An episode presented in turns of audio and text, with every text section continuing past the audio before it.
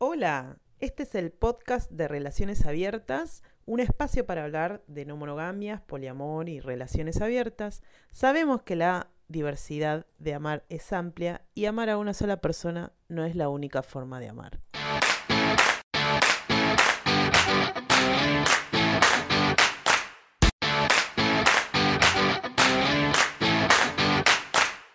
La verdad que sí. eh, por fin vamos a hablar de los celos, que es un tema bastante demandado. Nos hablan un montón, nos piden un montón que hablemos de celos. eh, creo que nos lo debíamos este episodio. La verdad que sí. Tenemos acá armado toda una estructura para charlar largo y tendido acerca del tema de los celos.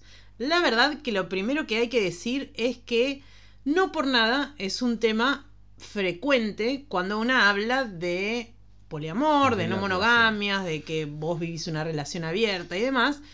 Lo cierto es que una de las primeras cosas que te pregunta la gente, si no la primera, la segunda, ¿cómo hacen con los celos? Vamos a intentar ir desarmando esa pregunta, viendo si todas las personas tienen celos, si es coyuntural el tema de los celos, si es algo aprendido lo de los celos, si se puede trabajar con gestión emocional, como le llaman. Eh, vamos a ir hablando un poquito y desarmando un poquito eh, toda esa temática. De hecho, así se llama nuestro curso, Desarmando los celos, porque la idea es ir viendo qué hay atrás de toda esta idea, de todo este conjunto de emociones que son los celos. Eh, no pensé que ibas a hablar del curso, justamente te iba a decir que es una buena idea. Contá un poco para la gente que nos escucha de qué trata el curso, cuánto... ¿Hace cuánto estás haciendo? Ya hace dos, dos añitos. Casi dos años, creo que en agosto cumplimos dos años. Mira, Y es un curso que surge de la de esta misma necesidad, digamos, de que mm, una de las principales inquietudes de quienes viven las relaciones abiertas es cómo hacer con los celos. Lo cierto es que con el tiempo y también transitando una la vivencia que es sentirse celosa, eh, vas aprendiendo algunas cosas.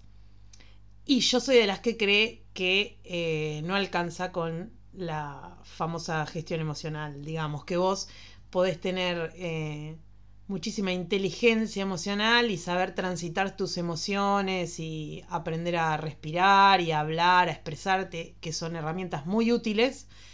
Pero creo que una no termina de comprender el tema de los celos si no comprende el mundo en el que habita, digamos. Y un poco el desarmando los celos tiene que ver con eso, ¿no? Tiene que ver con ir viendo qué sucede o qué lugar ocupan los celos en nuestro sistema de creencias específico del amor y las relaciones, que no es menor, eh, más allá de la emoción que una siente con respecto a los celos. claro, porque vos decís, por ejemplo, que, que no, no alcanza o que no, no, no es suficiente eh, la gestión emocional. Pero bueno, yo te conozco, vos sos mi pareja hace un montón de años. Yo me acuerdo que le has dedicado un montón eh, a cada uno de estos aspectos, digamos, de la gestión de los celos. Eh, vos misma lo has hecho, eh, hemos hablado este, un montón de tiempo sobre los celos. Y creo que, o sea, está bueno que, que cuentes cuál es el final, digamos, que no alcanza solo con la gestión emocional, pero también cómo fue tu experiencia este, con la gestión de las emociones. Sí, es un poco a eso vamos, pero también algunas cuestiones generales, digamos. Es verdad que a través de la experiencia una va como buscando mayores herramientas para poder transitar esa experiencia. Y en ese sentido, por ahí es que nosotros le metimos un montón de energía y de tiempo, digamos. Cuando yo recuerdo perfectamente que cuando yo empecé a sentirme celosa, no sabía que me estaba sintiendo celosa. ¿No? Era ¿Vos como qué te que... imaginabas? No, yo estaba todo el tiempo de mal humor, todo el tiempo enojada, todo el tiempo mm, con un sentimiento de injusticia terrible. Pero lo cierto era que todas esas cosas, la mitad se debían por las decisiones que había tomado yo, ¿no? No es que una y la mayoría de la gente tiende a creer que los celos son como una experiencia que viene dada desde afuera, ¿no? Tipo, alguien provoca mis celos, alguna situación en particular provoca mis celos. Eh, y las cosas no vienen tanto desde afuera, sino desde adentro, ¿no? De lo que una va pensando y demás. Pero me acuerdo que yo no, no sabía que estaba sintiendo celos, digamos, le- me costó mucho identificar eso que me estaba pasando como que estaba celosa. Y me acuerdo que eh, le empecé a contar a una amiga un poco lo que me pasaba, porque, viste, en esa época, o sea, hace 10 años atrás, vos le contabas algo a alguien y era como, ¿qué me está diciendo? No te entiendo, es un chino lo que me está diciendo. Eh, pero bueno, se- con, con palabras muy sencillas, me dijo, "Mm, disculpame, pero vos estás sintiendo celos. O sea, la tenía mucho más clara que yo que estaba en la relación abierta y no sé qué, la mano en coche, ¿no? Eh, y ahí me acuerdo de ponerme a ver qué significaba eso. O sea, me acuerdo literal que yo El me día. senté en la compu y puse qué son los celos, así, de una. Eh, y empecé a leer y em, me empecé a informar, pero sí había como un espacio que faltaba. Lo que yo encontré a la inmediatez, digamos, es todo este, esta cosa de es una emoción y en tanto emoción es algo natural, por supuesto, pero no me alcanzaba con eso. Y creo que por, por algo eh, es que lo decimos todo el tiempo en relaciones abiertas, digamos, ¿no? Yo no creo que alcance con entender que los celos son una emoción y ya, y vos aprender a transitar esa emoción, sino que más bien tiene que ver con entender eh, qué lugar ocupan los celos hoy en nuestro sistema de creencias y de costumbres con respecto al amor y las relaciones. Y para la gente que nos está escuchando, por ejemplo, seguramente deben estar escuchando con ganas de decir, bueno, mira, quiero sentirme menos celoso hoy después de escuchar el podcast. ¿Qué se po- podemos darle esa esperanza? Podemos Yo creo que no se van a sentir menos celosos después de escuchar el podcast, pero sí por lo menos eh, que orientar el, el esfuerzo este, de cómo uno tiene que trabajar en sí mismo para que tenga un mejor resultado. Pero nada es inmediato. No, nada es inmediato, pero porque justamente tiene que ver con un aprendizaje con respecto a tus emociones y a las creencias instauradas que vos tenés. Eso no se hace de un día para el otro porque vos necesitas primero un gran nivel de autoexploración o de introspección para saber qué es lo que te está sucediendo. Las emociones, incluso los celos, que son una emoción compleja, o sea, esto significa que no es una emoción de primer grado como podría ser la alegría o podría ser eh, no La sé, bronca. la bronca. El miedo. Claro, sino que es una emoción compleja, es un montón de emociones desagradables o que se sienten desagradablemente combinadas. Entonces a vos te cuesta dilucidar qué de todo eso eh, son los celos, digamos. Es una emoción compleja, compuesta de un montón de otras emociones. Seguramente haya una tendencia de parte tuya a reaccionar de una forma o de otra, a sentir una emoción u otra.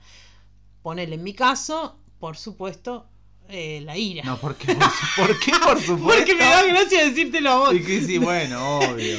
Pero- Nosotros, bueno, contémosle un poco a la gente que nosotros, este, bueno, somos una pareja, ya creo que nos conocen por el resto de los episodios, pero bueno, tuvimos un montón de episodios de celos. Eh, yo por ahí no lo voy a hablar tanto porque no soy tan celoso, eh, o no fui tan celoso, eh, pero tuve inseguridades manifestadas por otro lado. Pero tampoco se puede decir que toco de costado, porque la verdad es que cuando tenés una relación que tiene celos de las cosas que haces vos, de las cosas que no haces o que haces con otras personas, uno, uno tiene que acompañar esa relación. Tiene que cooperar, tiene que tratar de salir adelante este, juntos del problema. Y eso no significa que yo o la persona celada deje de hacer las cosas que desde afuera parece que son el detonante de los celos. Es más, nosotros en nuestra experiencia eh, lo que nos dimos cuenta es que muchas veces es peor. Sí, porque la verdad es que hay como una tendencia generalizada a creer que la solución a los celos son las prohibiciones, ¿no? O evitar algunas circunstancias en las cuales vos sentís los celos. La verdad es que muchas veces colabora el una tomar la decisión de, bueno, a esto no me expongo porque sé que no lo puedo manejar. Pero eso no puede ser al infinito. Digamos, si vos dejás de exponerte absolutamente a lo que te da celos, eh, nunca puede superarse eso, ¿no? La idea es que vos puedas ir manejando o, mm, digamos, no, no sé si la palabra es controlando, pero ir midiendo cuál es el nivel de exposición que vos lográs tener. Pero vuelvo un poquito. Lo que me parece importante es esto que vos decís de, bueno, una cree que hay que dejar de hacer cosas para colaborar con esa persona que está sintiendo celos.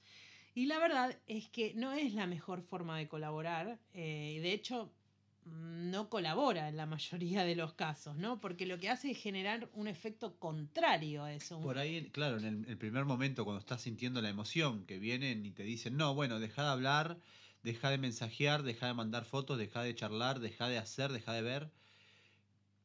Si vos cedes ahí y dejas de hacer lo que, está, lo que estás haciendo, lo que te piden para que esa persona no tenga celos, para que tu pareja no tenga celos, por ahí en ese momento te lo felicitan, te dicen, ay, bueno, mejor, ahora me elegiste, ahora estamos juntos, ahora... Es que esa es la validación que es contraproducente, porque lo que cree la persona que es celosa es que, ok, entonces me ama porque dejó de hacer esto. Y no es así, es yo te amo igual a pesar de que haga mis cosas y las haga con otras personas. Si la situación se vuelve extrema, porque muchas veces las personas con celos no pueden controlar las emociones, inevitablemente a veces hay que dejar de hacer para acompañar, ¿no? Pero eso no puede ser, como te decía al principio, no puede ser al infinito. Vos no puedes dejar de hacer por siempre porque la otra persona no puede con los celos, ¿no? Esto tiene que ver con, eh, con la terapia cognitivo-conductual, es así, la, terapia de exposición gradual, en este caso a los celos, que es algo que en su momento para mí fue muy útil. Digamos, hay muchas herramientas de este tipo de terapia que son muy, muy útiles para transitar las emociones. A mí también, ¿sabes lo que me parece que a veces cuando... Yo concuerdo con vos de que a, veces hay que dejar de hacer. Siempre y cuando no sea algo para al infinito. ¿Me entendés? Por, por supuesto. Este, sobre todo en las primeras épocas, ¿no? Las primeras épocas no son los primeros 10 años. Las primeras épocas son los primeros meses de la relación abierta. ¿Sí? Entonces, por ahí, bueno, está bien, freno un poquito o te expongo menos a esto. Pero sobre todo, vos, o sea, en la persona que está celado, o sea, que está dejando de hacer algo, bueno, hoy no salgo, hoy no hablo, hoy, por hoy, por hoy, por esta hora no lo hago, bueno no puede ser la única persona que se esté esforzando. ¿Me entendés? No, y además eso no se puede volver un tema tabú. Digo, yo cedo, yo cedo ante el pedido tuyo porque vos estás sintiendo una emoción desagradable y no puede suceder que eh, pase como si nada eso. ¿Qué te quiero decir? Si hay una parte que está dejando de hacer algo para acompañarte en tu emoción desagradable, hay que poner ese tema sobre la mesa. Primero, porque una no puede guardarse las emociones. Entonces la persona celosa necesita poner sobre la mesa, por su bien y por el bien de quien la acompaña, che, lo que me pasa es que estoy celosa. Actué mal, no sé cómo manejarlo, me descontrolo. Hay que decirlo, porque lo que suele suceder acá es que hay con el tema de los celos toda una cosa muy implícita, ¿no? La gente no te dice que está celosa, pero, sí se enoja. Y pide que dejes de hacer. Sí se entristece demasiado. Sí, em, no sé, te pone cara fea o te deja de hablar. Entonces, está todo bien con que una no sepa manejar las emociones. La gente no nace sabiendo, una no, no yo por lo menos nunca fui celosa hasta que abrí mi relación y cuando me empezó a pasar no entendí una goma lo que me estaba pasando. Y hasta que uno hice muy mal en evitar la emoción. Digamos, esa es una gran recomendación. Acá hay que tomar lápiz y papel. Es una gran recomendación. La emoción que estás sintiendo está ahí por algo. En ese sentido, es que los celos, como dicen, son algo natural. ¿No? Porque en tanto emoción, los celos son naturales. Las emociones están ahí como una especie de alarma. Te están diciendo, de acá andate, de acá eh, quédate, ¿no? Como que te dan un indicio de qué es lo que te sucede. Pero por nada del mundo validan totalmente tus reacciones, digamos. Vos podés sentirte mal, pero lo que no puedes hacer es maltratar a alguien porque te sentís mal. ¿No? Hay una diferenciación ahí. Es importante sacar a la luz la emoción porque vos tenés que hacer todo ese análisis. Y es importante sacarla a la luz porque quien te acompaña tiene que estar al tanto de lo que te pasa. Si vos no sabés eh, expresarlo, entonces tenés que elaborar un poco en cómo, primero, hablarte a vos misma, decir, bueno, me está pasando esto, reconocerlo, ponerlo sobre la mesa y después tratar de comunicárselo a la otra persona. Porque si no es muy difícil que te colaboren y te apoyen y te acompañen con los celos. Porque viste que todo el mundo pide compañía. Pero después es como que la parte que te toca, que es decir, abrirte y mostrar qué es lo que te No, está no pasando y demás, ahí ya no le metemos tanta energía. Le metemos más energía al tipo, bueno, dale. Bueno, yo quiero que mi ¿Ves pareja que estoy esté acá? celoso? Sí. Dale, hace algo. Y la verdad Sí. es que la solución no está en nuestra pareja, está en nosotras, ¿no? O en nosotros, como pueden acompañarte, pero no te van a solucionar el problema, ¿no? ¿No sabes que veo a veces? Que hay como dos extremos con el tema de los celos. Uno es de- generalmente validarlos y sostenerlos como algo bueno. ¿No? Bueno, no, está bien, pero yo viste que soy celoso, jajaja, ¿viste? Y la tengo con- la- lo tengo cortito, la tengo cortita. O sea, por un lado, cortita en el sentido de, de- de- de tenerlo con un Control. controlada este, a mi pareja. Este, y en otro extremo es como que, bueno, los celos, sintió celos, bueno, sos una especie de paria del poliamor, sos un forro porque vas a cagar todos los, los- momentos, porque no estás a la altura.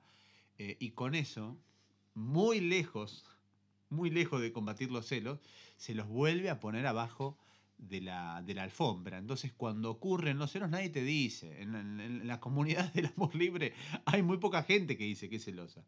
Sí, totalmente, ¿Me ¿no? entendés? Por eso digo, mm, para mí, una de las primeras cosas que hay que hacer, si hablamos en tanto emoción y digamos casi desde un lugar individual de yo estoy sintiendo esto, una de las cosas sobre las cuales hay que pensar es en evidenciar la emoción, en que las emociones no son ni buenas ni malas, lo que hay son reacciones apropiadas o no, evidenciarla para con una misma y para con la compañía que tiene, ¿no? Con sus relaciones y demás.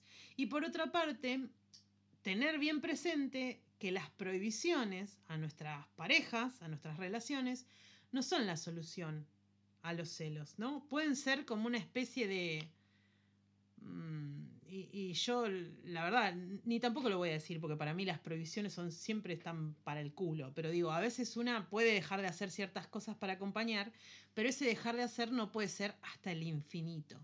¿no? Y esto tiene que ver con esta primer parte que vos decías, bueno, ¿hay alguna forma de gestionar las emociones?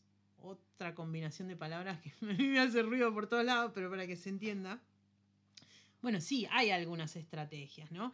Eh, tratar de concentrarse en la introspección, en la autoexploración, en ver qué tipo de emoción predominante tenés cuando sentís celos, por ejemplo, si sentís tristeza, si sentís enojo, que no es lo mismo después a la hora de manejarla. Eh, y poder tener como un registro de eso, ¿no? Si podés ir escribiendo, haciéndote un diario y demás. De hecho, nosotros lo hacíamos, ¿te acordás que lo Sí. hacíamos? Yo ese diario lo volví a abrir cuando empecé a escribir el Desarmando los celos. Te querías matar. Me quería morir.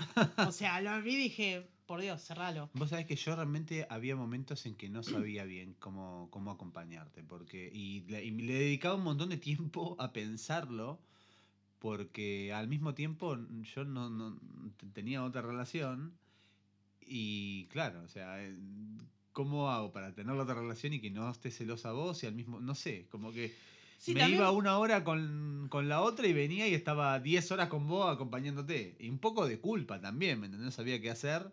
Entonces hacía eso, pero no sé si es real eso, si tuvo un impacto positivo. No, no, no igual. sé. No, para mí lo mejor que pudimos haber hecho fue sentarnos a escribir. O sea, porque eso, la verdad, yo escribía mi propio registro. Eh, pero cuando nosotros teníamos encontronazos, discusiones y demás, nos sentábamos a escribir. ¿Vos te Teníamos, acordás? que- teníamos algún encontronazo vos y Ay, yo. ay, Dios, qué Pero, tarado pero, que- pero cada cuánto, muy raro. No, muy seguido. ¿Cómo? Muy seguido. El primer, el primer tiempo fue muy caótico. ¿Te acuerdas que empezábamos a- escribíamos lo que, lo que decíamos en las discusiones, boludo? Porque nos perdíamos. Ay, Porque no feo. sabíamos qué estábamos pensando. Bueno, igual eso es tema para otro podcast. ah. Pero hicimos así con los celos. De hecho, está bueno eso porque si vos agarrás hoy ese diario, ves cuáles eran los problemas que teníamos hace 10 años atrás. Pero eso está ¿lo buenísimo tenés- para escribir tenés- un libro. ¿Lo tenés el Sí, obvio ese? lo tengo. fuego ya. No, no, eso tiene, eso tiene que tiene transformarse valor. en otra cosa. Pero, em, para no distraernos demasiado con historias particulares nuestras, para resumir un poco, creo que esta pregunta que vos haces de, bueno, ¿cómo hacemos para transitar la emoción? Un poco es esto, poner en evidencia la emoción, ver de dónde viene, no ocultarla, no evadirla, no evitarla, compartirla con quienes estamos, eh, pedir que te acompañen y saber que eh, las prohibiciones o el ejercicio del control sobre la otra persona no solucionan el problema de los celos. Esa es como la primer gran parte, ¿no? Por otra parte, eh, me pareció interesante esto que vos dijiste al principio. Bueno, yo viví el tema de los celos un poco desde otra arista o desde otro lugar, porque no soy un tipo celoso. Cuando vos decís que no sos celoso, ¿qué te dicen? Que miento, que Estás mirando con cara rara a dónde quiero llegar con el punto. No, no, que no, que miento, que, que no, ahí está, que no, que no te quiero. Básicamente es eso. Y bueno, Yo siempre sentí que te amaba muchísimo y no te cagas de risa, pero bueno, es así. Y yo tampoco, tampoco lo entendía. Una cosa es que me lo digan ahora, que pasaron un montón de años, y otra cosa es que realmente hace diez y pico, más de diez años, me lo decían y yo decía, bueno, pero en serio, entonces no la quiero, la quiero, no la quiero. Sí, a mí me pasó eso también. Eso es re feo. Pero ¿sabes por qué te lo pregunto? Porque eso viene al, para mí al tema principal que tiene que ver con los celos, más allá de cómo una transita la emoción individualmente. Que es que los celos tienen centralidad en nuestro sistema de creencias y costumbres del amor romántico. Cuando una piensa en el tipo de sujetos que forma el amor romántico, eh, con respecto a las relaciones, y por supuesto afectivas, amorosas, sexuales, hay un nivel de objetivación del amor y de las personas que te llevan a construir relaciones basadas en el control y en la posesión. ¿no? Sería para un, para un capítulo aparte de cómo está estructurado nuestro sistema de creencias con respecto al amor y las relaciones. Pero dentro de esa lógica, en donde una tiene que ser siempre la mejor para su pareja, donde la pareja es el centro del mundo afectivo, tanto que la gente piensa que si no tiene pareja está sola, ¿no? Y es que bueno, qué bien dicho eso, uno no está solo por más que no tiene y claro, es que en realidad el mundo de los afectos es muy grande, como decimos siempre, por eso hablamos de la centralidad de la pareja, ¿no? Esto de creer que eh, si vos estás bien con tu pareja, entonces todo el mundo de tus afectos está bien, y cuando estás mal, todo está mal, ¿no?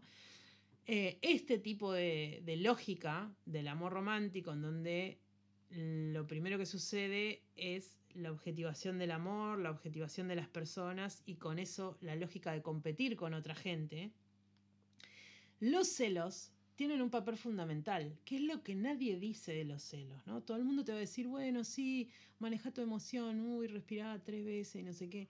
Sí, ok, son estrategias buenísimas para transitar la emoción, pero si vos no entendés el mundo que habitas, como dijimos al principio, vas a estar toda tu vida gestionando tu emoción, pero no vas a poder comprender de dónde vienen.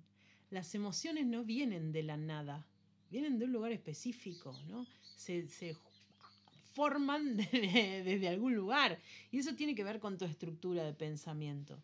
La verdad que para quienes abrimos las relaciones, cuando empezamos a vivir estas experiencias, lo que hacemos es corroborar con la experiencia esta crítica que hacemos a nuestro pensamiento estructurado, ¿no? Esto de decir, bueno, yo creía en todo esto, ahora empiezo a descreer de que la exclusividad eh, afectiva y sexual es la base para las relaciones, pero ahora quiero experimentarlo eso. El gran dilema entre la teoría y la práctica, ¿no? Y cuando lo quiero experimentar me encuentro con ciertas dificultades. Ah. ciertas dificultades. Necesito transitar la experiencia para poder eh, poner, digamos, en evidencia que lo que yo pienso funciona efectivamente. A ver, lo, que, lo que vos estás queriendo decir es que, corregime si no, que por más que vos entiendas la, teoría del sujeto que cree, la verdad es que en la práctica va a ocurrir otra cosa. Y porque la práctica, además, está eh, rodeada de emociones. O sea, vos no podés ir por la vida sin sentir nada.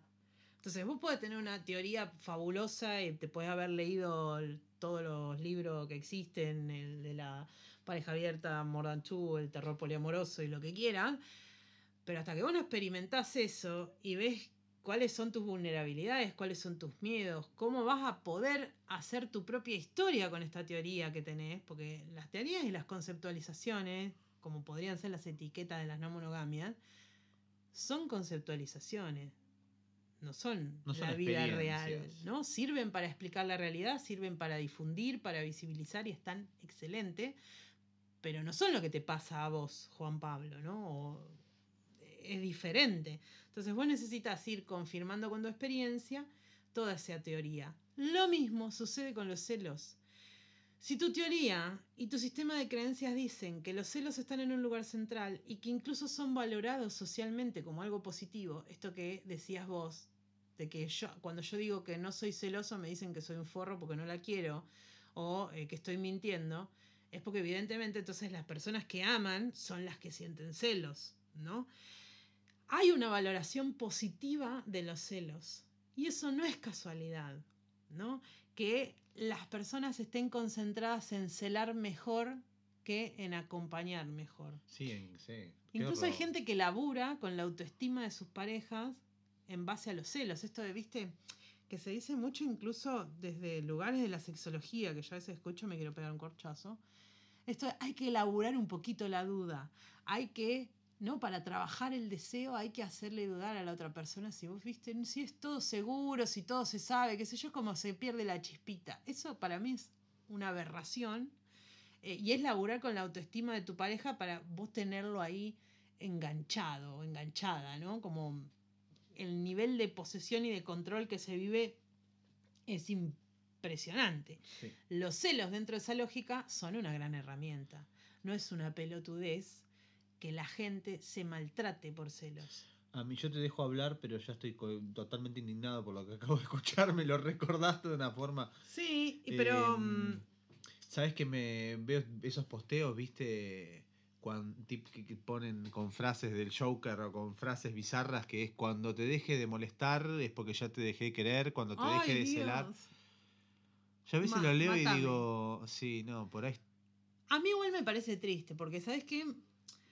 Me parece que es esto de lo que hay que hablar. Más allá de que, eh, "Ay, bueno, ¿cómo hago con los celos cuando abro la relación? Cosa que a mí ya a esta altura a ambos nos da muchísima paja hablar. Pero sí hay un tema muy interesante con respecto a los celos, que es este, que es la centralidad de los celos en nuestro sistema de creencias del amor romántico. La gente o el lenguaje popular o nuestro sentido común lo primero que nos dice de los celos es que es algo natural, ¿no?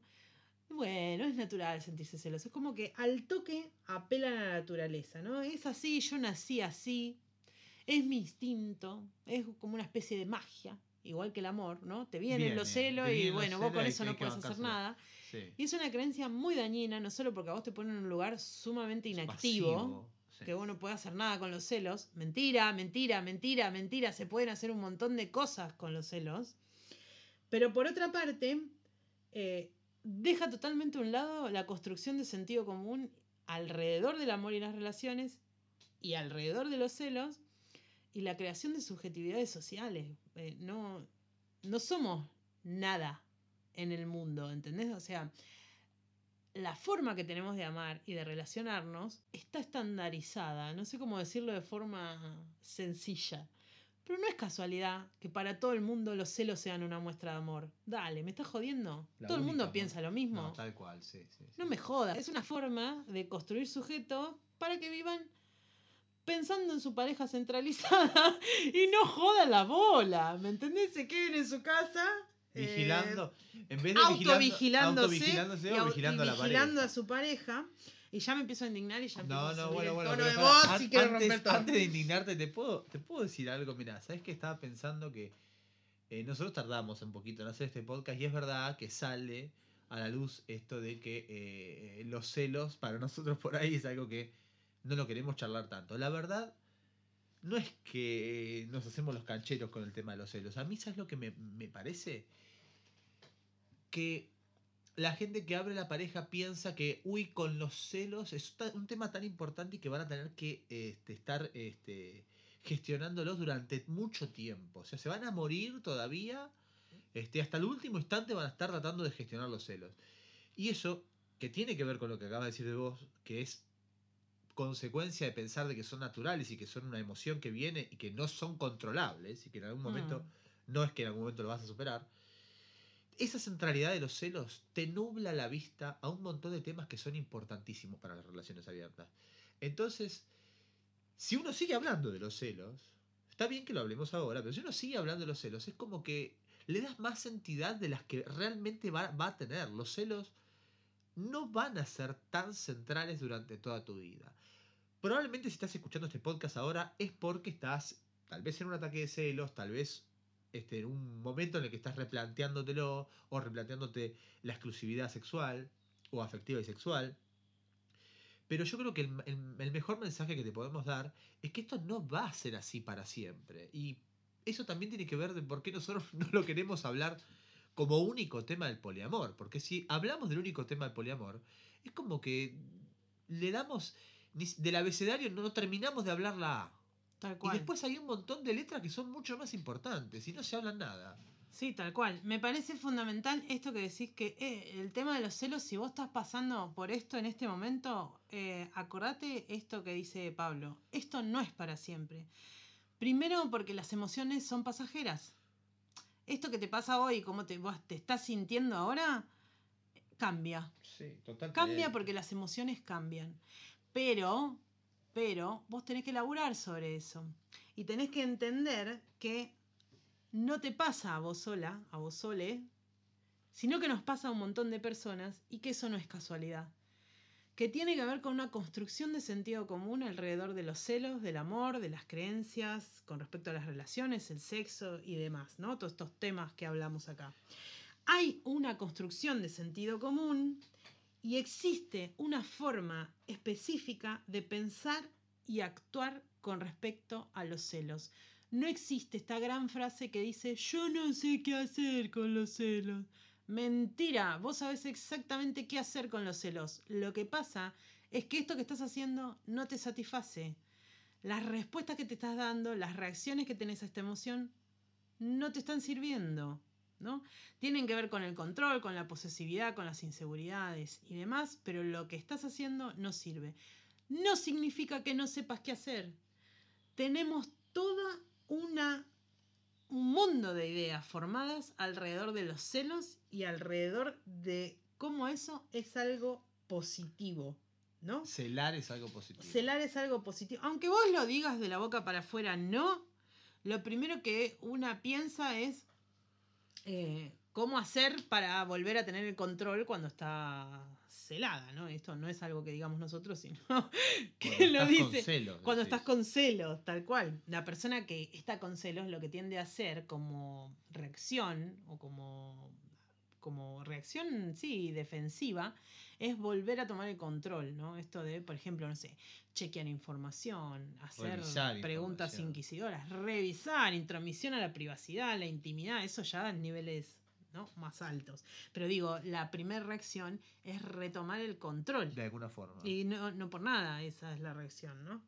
Vos querías decir algo. No, sí, que yo creo que ese es un- también un gigante engaño, lo tenemos que decir, eh, porque eh, también en, un momento de debilidad uno quiere tener más información, quiere tener más control, quiere saber más, quiere revisarle el celular, revisarle los mails, revisarle lo que sea, y todo eso sirve, perdón, no, no, no sirve, pero te, te- te da como una especie de falsa seguridad que te dura instantes. Y además, ¿sabes qué? es como la harina en la alimentación. Es como que siempre querés más. Nunca la información que tenés es suficiente. Porque si vos estás inseguro de tu pareja y revisás el celular y no tiene nada, bueno, después vas a querer revisarle los mails. Y después vas a querer revisarle las redes sociales. Y después vas a querer seguir con más información y sabiendo más, inquiriendo más. Y eso eh, no, nunca te va a satisfacer. No, es que inc- incluso cuando vos revisás y encontrás información o aplicás la gran inquisición sobre tu pareja para que te conteste todo Ya, lo que vos querés saber, todo. Lo que haces es generar en tu proceso cognitivo, o sea, en tu cerebro, en la forma en que vos tenés de absorber la información y procesarla, una forma específica de, saciar esa emoción de este momento. Entonces vos te estás sintiendo para el orto porque estás sintiendo celos y lo que buscas es chequear información. Si esa información la encontrás, por más que nunca sea eh, suficiente, lo que haces es relajar ese pensamiento, ¿no? O sea, relajar esa emoción. En ese momento te calmas porque tenés la información que necesitas. Pero eso no soluciona el problema de los celos. Mañana vos necesitas más información para saciarte. Por eso es que no sirven las prohibiciones. Lo que una necesita hacer es saber en qué lugar está parada, saber a quiénes tiene al lado y empezar a desarmar qué es lo que le pasa con esa emoción desagradable que son los celos. ¿Por dónde me atacan? Me suceden cuando estoy sola, me suceden cuando estoy con mi pareja, me sucede cuando mi pareja sale con otra pareja, em, me sucede por situaciones que yo imagino o que son reales. Si hay algo que sucede con los celos es que una se mete en un mundo que es sumamente confuso, porque vos no sabes si te quieren, si no te quieren, si esto lo estás inventando, si esto es por, para quienes tenemos relaciones abiertas, eh, si esto es por las relaciones abiertas, si es por el poliamor, si o sea, entras en una vorágine de confusión y de estrés emocional que es muy difícil de bajar, ¿no? También le pasa a las personas con relaciones cerradas. Digo, el tema de los celos no es un tema del poliamor y las relaciones abiertas. Lo que pasa es que en este lado del mundo se atreven a preguntárnoslo. ¿no? Dentro de la lógica monógama o del amor romántico, mejor dicho, como los celos son algo que están bien visto, no se cuestionan. En cambio, de este lado, se empiezan a cuestionar. Hay gente que se va al carajo, como esto que decís vos, ¿no? Tipo, sentís celos sos eh, la peor poliamorosa del mundo, que tampoco es así. Pero por lo menos eh, de este lado de los esquemas vinculares, por decirlo de alguna forma, se hace una crítica a esto, ¿no? Sin embargo, el tema de los celos no es un tema del poliamor o de las relaciones abiertas. Es un tema de nuestro sistema de creencias eh, y de la forma que tenemos de pensar el amor, el sexo y las relaciones, ¿sí? Sí, porque vos te pones a pensar y uno siente celos desde antes de estar en pareja también. ni pareja tenés y ya estás celoso. Por supuesto, por eso, digamos, son, son una cuestión natural en el sentido de que son una emoción, ¿no? Pero para ir resumiendo y no extendernos demasiado, porque me parece que capaz que nos prendimos hablando demasiado, pero para ir resumiendo, hay como dos aspectos sobre los cuales trabajar los celos. Uno es entender el mundo que habitas. Esto que te pasa a vos sola no, eh, no te pasa a vos sola, eso es lo que quiero decir. Eh, nos pasa a un montón de personas y esa, esa situación no es casualidad ¿no? Eh, hay que ver qué de todo lo que vos tenés metido como estructura de pensamiento sobre el amor y las relaciones te colabora o no para transitar tus celos. Eh, comprender que, eh, qué sujetos sociales se crean en estas sociedades específicas. No sé cómo decirlo de una manera más sencilla. Pero, tenés que decirlo de una manera sencilla porque ya dijiste sujetos sociales un montón de veces. así que bueno, pero eso es lo primero. porque estoy podrida de que la gente hable de gestión emocional. Estoy harta, Juan Pablo. Lo voy a decir acá porque parece como que nadie me escucha.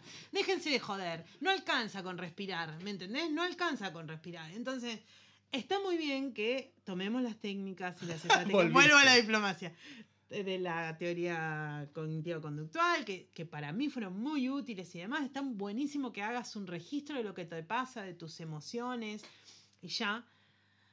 Pero entendé el mundo en el que vivís, entendelo, porque si vos no entendés eso, tu estructura de creencias no cambia. Y las emociones no vienen de la nada, vienen de tu estructura de creencias. ¿sí? Si vos vas a creer que una relación hace base y lo principal es mantener la exclusividad sexual y afectiva, y no te importa el maltrato, no te importa la violencia, no te importan los celos, qué sé yo, y probablemente eh, los celos sean algo que estén bien dentro de esa lógica. Pero acá estamos en otra lógica. Claro. ¿Se entiende? ¡Ah! ¡Me enojé muchísimo! Ah. Después me dices a mí que me Esto para que vean que mi primera reacción No, siempre es sí. enojarme. Para que vean que no miento. Eh, y vos, escúchame, una pregunta te Sí. hago. Porque al final, Tengo como miedo. siempre, terminé hablando un montón. No, pero está bien, tengo miedo. ¿Vos cómo, cómo haces para no eh, perder la paciencia cuando... eh, te digo porque a mí me pasa también. ¿Y cómo haces para no perder la paciencia cuando, cuando tenés que acompañar a alguien que, que está reiterada, mm, reiteradas veces en un escenario de celos complejo, ¿no? Eh, complicado, digamos, donde vos tenés que estar como dando todo el tiempo la prueba de amor para que la otra persona te crea que vos... No, para. Estás bien. Me dijiste, me preguntaste dos cosas diferentes. Yo te voy a contestar las dos, pero son bien diferentes. Una cosa es no perder la paciencia y otra cosa es dar la prueba de amor.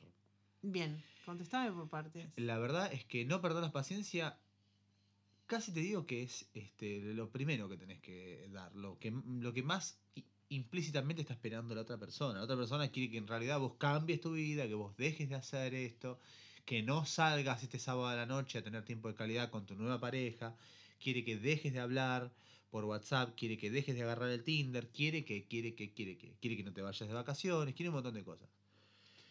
En el fondo lo que te está pidiendo es que vos controles lo que es lo que no, no pueden controlar ellas mismas o ellos mismos.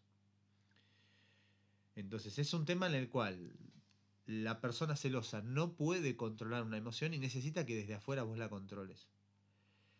Bueno, vos, si vos empezás a perder la paciencia y cuando te dicen, no, la estoy celoso, golpeas la, la mesa, rompes todo, decís, ahora no se puede, le estás agregando más, más emocionalidad a la situación. Entonces, terminás peor y la otra persona termina peor. Tenés que tener mucho autocontrol, la verdad es que sí, porque una vez que estás celado, tenés que tener mucho autocontrol y tenés que tener la cabeza muy firme.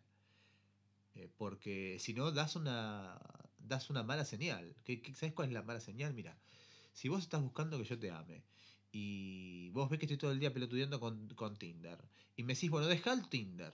Hay, hay un punto igualmente en el que si estoy todo el día pelotudeando con Tinder y no te doy bola, bueno, hay casi una, una cuestión de que uno tiene que tener tiempo para las dos cosas. Pero si estoy todo el día con vos, vamos a hacerlo diferente, estoy todo el día con vos, y a la noche me agarra una hora Tinder y estoy chateando con alguien, o dos horas Tinder y estoy chateando con alguien, a vos te jode eso y querés que lo deje de hacer. Si yo te doy la señal de que cuando vos me pidas yo voy a ceder frente a vos, eso no se va a acabar ahí. Después me vas a pedir otra cosa y otra cosa y otra cosa. Y además te estoy envenenando. Vos lo dijiste re bien, Cecilia, antes. Lo dijiste re bien. O sea, eso es... eh, te estoy dando una mala señal. Estoy cumpliendo algo que no tengo que cumplir. Y porque Eso- uno piensa que colabora con eso, pero en realidad. No, no colaborás. Este, yo, yo lo entiendo porque hay mucha gente que, que viene al curso de celos o que viene a las policlínicas o, o que nos consulta y dice, bueno, no, porque mi pareja cela que yo salga con mi nueva chica. Así que yo, para colaborar con mi pareja, porque mi pareja y la amo, bla, bla, bla, bla, voy a dejar de salir. Bueno, entonces no vas a salir nunca más, flaco. ¿Por qué? Porque si siempre que tenés miedo, eh, que tiene miedo tu pareja, vos vas a dejar de hacer tus cosas, no te expones. Y acá lo que estamos hablando es que la cura no es el alivio. Y en este caso, la cura, ¿qué frase tiré? Ah, eh? igual no te entendí, porque Claro, no sé que qué si, te vos, que, referís. que- que si vos querés curarte de los celos, que si querés dejar de sentir Ay, celos, bueno, sí, pero tampoco es que te no tenés que curar aliviado. de los celos. vos me estás digamos. contradiciendo a mí Por ahora, supuesto. pega, Ah. No, no, Eh, yo digamos. creo que- No, no tiene. No, mucha gente cree que. Igual entiendo que no lo dijiste por eso, que ya lo sabes esto. Pero ya que está, lo aclaramos.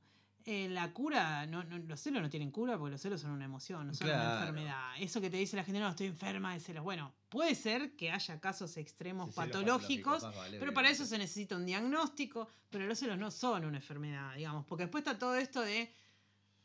De descansar en la enfermedad No, también. bueno, ¿no? pero yo lo que quise decir no es que era una enfermedad, lo que quise decir es que si es muchas veces cuando uno se enfrenta a una, enfermedad prefiere el alivio y no la cura, porque porque la cura te hace doler más, pero después te saca, Sí. ¿me entendés? Sí, sí, sí, entendí, entendí. entendí Entonces, que esto es lo mismo con los celos. Eso por un lado, y con respecto a la paciencia. O sea que tener la paciencia es casi. Es casi, casi 50% del problema lo tenés resuelto si tenés paciencia. Y si no cedes.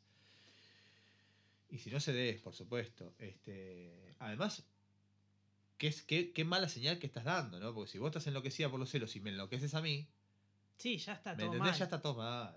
Todo mal. Terminás, terminás de perder el, el estribo. Y la segunda pregunta que me hiciste, La que me lo olvidé, amor. ¿cuál fue? La prueba, La de, prueba amor. de amor. Nunca tenés que dar una prueba de amor. Nunca en la vida tenés que dar una prueba de amor. Menos de que. No, no Menos si que- la buscan.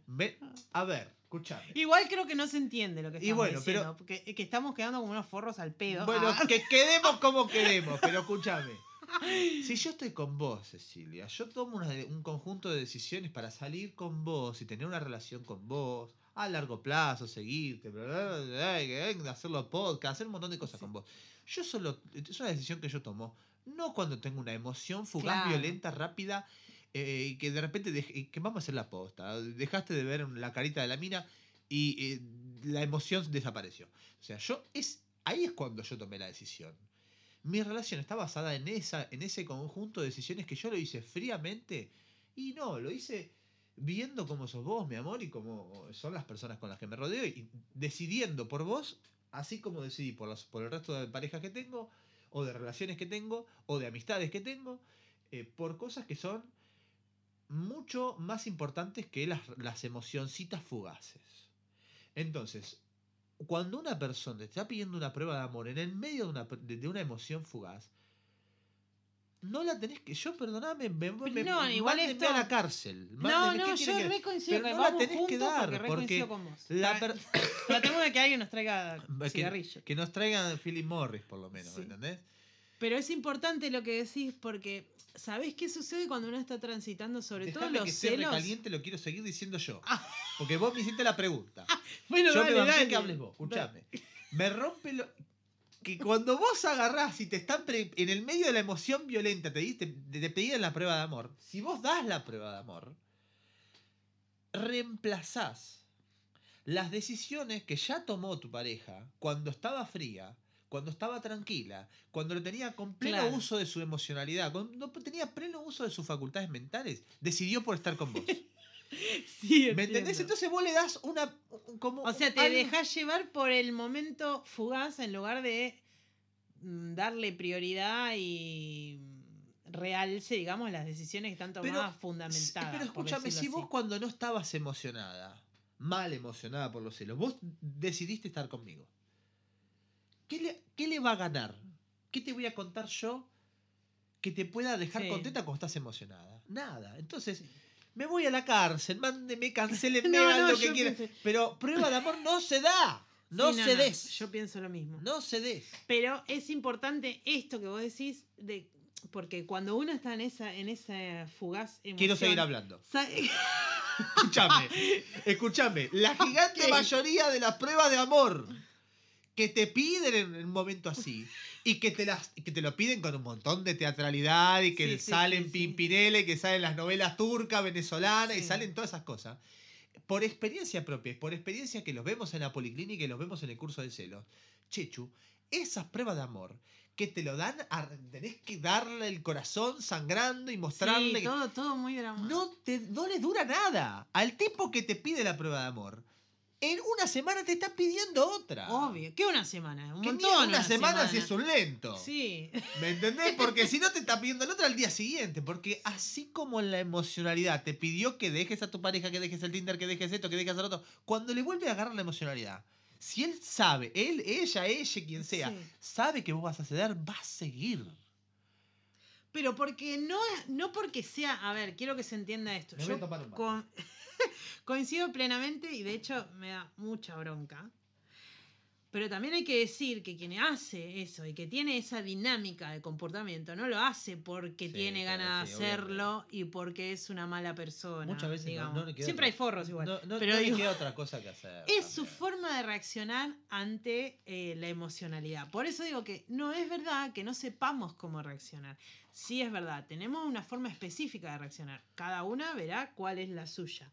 Pero vuelvo un poquito para atrás porque con esto de la prueba de amor y toda esta eh, dramaturgia que surgió aquí, eh, se me hace algo importante decir que no dijimos al principio, que es que no es recomendable tomar decisiones en momentos emocionales tan agudos, digamos. Una tiene que dejar por dejar pasar un tiempito y dejar que baje un poco la espuma. Lo mejor que puede hacer en ese momento es dejar toda esa espuma en un registro escrito, por ejemplo, Quiero hablar de vuelta. y después, y después ver cómo solucionar y cómo decidir. Porque la mayoría de la gente, cuando está en una de estas de los celos, es ¡guau! Si está en poliamor, ¡guau! Esta mierda del poliamor no funciona, listo, chao, pum, cierro la pareja. Toman O- decisiones. tal cual. Me separo. Y la verdad, cálmate un cacho. Que no tenés que decidir cosas importantes en un día, dos días, una semana. Te puedes tomar todo el tiempo que quieras. Esperá y evalualo desde distintos estados de ánimo. No digo que sea que no sea válido decidir desde la emoción. Se puede hacer. Pero trata de comparar lo que pensás cuando estás en un momento emocional así y cuando no. ¿Qué quieres decir? Y ya lo último, Juan Pablo, pues ya me harté. Basta. Muy emocionado con decir algo, pero se me fue. bueno, listo. Porque así son las emociones. Cuando Ah, estás en un momento querés decirle, querés. Bueno, pero es así, Chechu, es, es así. Me- me- no, igual me, me primereaste eh, con eso de que dijiste que no, uno no tiene que tratar de tomar decisiones en momentos este, muy emocionales. No, que lo Sí, dije. no, lo yo me recalenté, diciendo. pero eh, la verdad es que las dos posiciones son reales. No, no le podemos pedir a una persona que no tiene otra forma de reaccionar más que pedirte que vos te controles. Claro. Está bien. Si estás celoso y te sale decir así, bueno, ok, decilo, pa, decilo. Sí, sí. Pero si, Pero- hay la, si la otra parte eh, está en sus cabales, tenés que saber que no tenés que... O sea, lo mejor que puedes hacer no es darle veneno, lo mejor que puedes hacer es mantenerte frío, es mantenerte frío. Yo sé Pero por cómo eso es, te porque digo. después te dicen, después te dicen, no, bueno, pero si no, eh, no hay, hay gente que te dice si no lo haces cortamos, pero otra gente te dice, te, te- lo pone de formas más sutiles. Entonces, no, bueno, si vos seguís hablando con esta piba, si vos seguís hablando con este pibe, si vos seguís No, haciendo por ahí esto, no te dice nada, pero tiene un comportamiento Claro, totalmente hostil. Sí, es hostil y ya, digamos, te, vos te imaginás que ese comportamiento hostil de seguir así no se puede vivir, porque si yo cada vez que yo agarre el celular para hablar con mi nueva pareja, vos vas a poner esta cara de orto, vas a golpear la puerta, vas a hacer esto, vas a hacer aquello, este, o me vas a destratar, vos vas a vos decís, bueno, pero esto yo no puedo vivir así siempre, pero No. es que la única forma en que vos no vivas así siempre es que vos no cedas. Mira, vamos a tirar un poquito de los orejas, Sí, porque no la es, gente no dice es que, que nos solamente escucha. no seas, es, es no seas, pero además, no solo porque es dañino, sino porque esto, como dijimos al principio, hay que ponerlo sobre la mesa. No pueden ser situaciones que sean implícitas, ¿entendés? Que tipo, nunca se hable de cuán celoso vos estás, nunca se hable de cuán violento, cuán mm, Sí. maltrato o destrato sí, tenés por estas cosas y que me hagas pasar a mí dos días, tres días, una semana, meses pensando si estamos, si no estamos, si me querés, si no me No, querés, porque vos no podés manejar los celos. Eso es terrible. Eso es maltrato, es violencia y está todo bien con sentir celos, pero hay que hacerse cargo, muchachas y muchaches. O ¿Sabés sea, que, ¿Sabés que me pongo a pensar ahora? Todas las relaciones que nosotros este, conocimos que tuvieron celos que han durado un montón de tiempo. Sí. Porque vamos a hablarle a la gente que está A mí me duraron un montón de tiempo, ¿eh? Sí, bueno, pero yo la gente que, que, que conozco, las policlínicas que nosotros conocemos, de que han durado un montón los Sí. celos, son justamente las personas que eligen ponerlo abajo de la alfombra. Sí. ¿Me entendés? sí, no conozco sí. una persona que se haya enfrentado al tema de los celos y que le haya durado un tiempo mucho, mu- considerable, más que que sea una anécdota, que no haya agarrado y metido los celos abajo de la alfombra. Totalmente, totalmente. Que un poco es esa la conclusión del podcast, ¿no? Esto, si te estás sintiendo así, de esta forma desagradable, si estás sintiendo celos, si estás con alguien que está eh, con celos, lo mejor que se puede hacer es evidenciarlo y trabajarlo. Es mentira que no se puede hacer nada con los celos, se pueden hacer un montón de cosas. Eh, tu pareja te puede acompañar, vos podés acompañar a tu pareja en esta situación desagradable, pero se sale de ahí. No es ni nada mágico, ni el destino, ni tu naturaleza, ni el instinto, ni todas esas pelotudeces que nos dice el amor romántico. Ponelo sobre la mesa, los celos son un problema más de otros tantos que tenemos, no son ni el fin del mundo, ni el problema más grave del mundo, que bastante problema tenemos en el mundo como para estar hablando de los celos. Juan Pablo. Sí, por favor. Pobre. Pero bueno, eh, pongámoslo en el lugar que tienen. Sí, ¿no? sí, sí. Igual demos esperanza. Se, sí, totalmente. Por supuesto que se sale. Tampoco está, somos, somos evangélicos, boludo. No tenemos que dar ninguna esperanza. Que cago. Yo quiero decir que você ahora tiene que tener esperanza no sea. Bueno, basta. Chao. Eh, nos vemos el próximo capítulo. Nunca me dejas hacer payasada. Ya que... está, ya quedó grabado.